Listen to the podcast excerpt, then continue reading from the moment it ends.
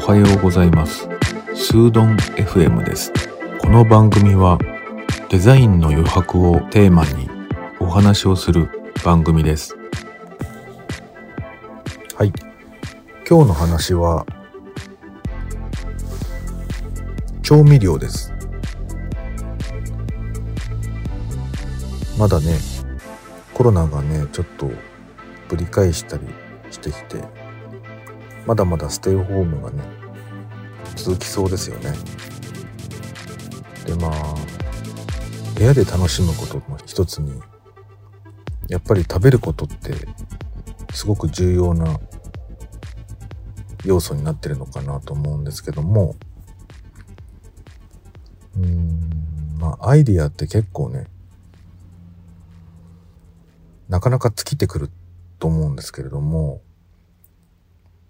ここで一つちょっとすごく簡単な調味料でもあんまり家にはないみたいなやつを紹介したいと思います。えっと、ズバリ結論から言ってしまうと、トムヤンくんの元みたいのが売ってるんですよね。僕が買ってるやつはですね、あの、業務用スーパーみたいなとこに行くと売ってる、多分 500g ぐらいの瓶だと思うんだけど、ジャムのでかいやつみたいな瓶ですね。あれでトムヤンくんの元みたいのが売ってまして、それを買っています。でね、それはね、すごくいろんなものに転用できるんだけど、まあ日常的にね、一番使うのが鍋なんですよね。鍋って、まあ水炊きでもいいんですけど、まあ豆腐だの、白菜だの、野菜だの、しゃぶしゃぶだの、いろいろできると思うんですけど、ほとんど最初はポン酢で食うんですよね。僕の場合は。で、ポン酢で食べていると、えーちょっと飽きてくる。で、そういう時に、あのー次にね、使うのはね、ごまペースト。ごまペーストも同じぐらい使える、ちょっと変わった調味料なんだけれども、ごまペーストもいいです。で、ごまペーストで二つ目の味を楽しんだ後に、それでも飽きてくるんで、その次に使いたいのがトムヤンくんなんですよね。これを締めにする感じ。それでね、あの、鍋の具材も、まあ美味しいじゃないですか。魚の系のものも入れ、魚介のものも入れても美味しいし。でも一番最後に、えっと、最近僕らがやってるのはうどんなんですよね。うどん入れるとすごい美味しいんですよ。いろんなもののお出汁を吸ってくれるしね。で、その時に、えっと、ポン酢とか、ごまのね、味とか。で、最後に、トムヤンくん。ちょっと入れるとね、めちゃくちゃ美味しいです。で、これが日常的な使い方ですね。で、鍋はね、まあ冬、秋とか冬とかに、まあ今の時期にすごい最適なんだけれども、えっと、もう一つね、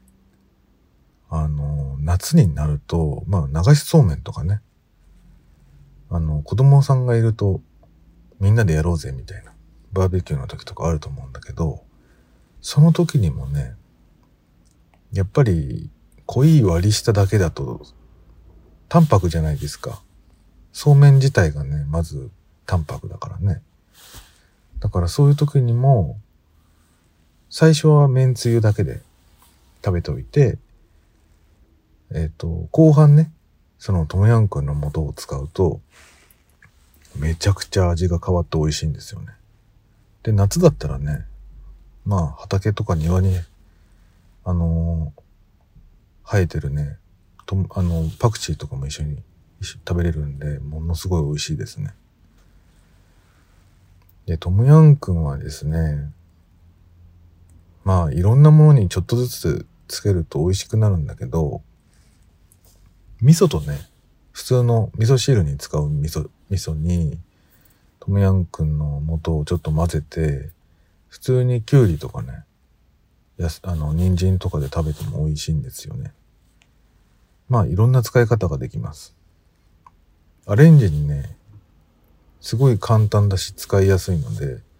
めちゃくちゃおすすめです。結構味のレパートリーが増えるので、皆さんもぜひやってみてください。今日は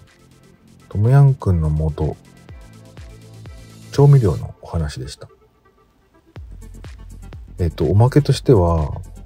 この間の Amazon のね、セールの時に、あの、何を買えばいいかなと思って探してたら、カップラーメン、カップヌードルのトムヤンクン味っていうのがあって、買ってみたんですよね。箱で。これがね、すげえうまかったです。いつもはね、カレーとかシーフードとか、トマトのやつ、チリトマトばっかり買うんだけど、トムヤンくんもなかなか捨てがたい味でした。これもおすすめでした。今日はこの辺。それではまた。